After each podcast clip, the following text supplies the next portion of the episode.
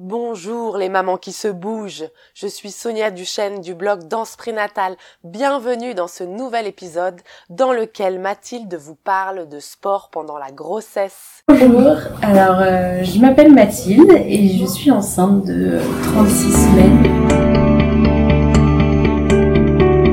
Dans au centre origine, j'ai cherché en fait des activités sportives qui me permettraient en fait de continuer justement à rester active pendant la grossesse.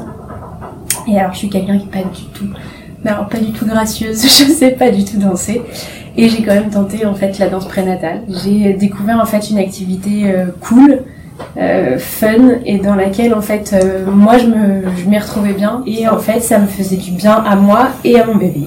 Je sentais que lui en fait à toutes les musiques il réagissait, ça créait du lien en fait entre lui et moi et du coup c'est très très belle expérience. Et du coup, bah, je remercie Sonia.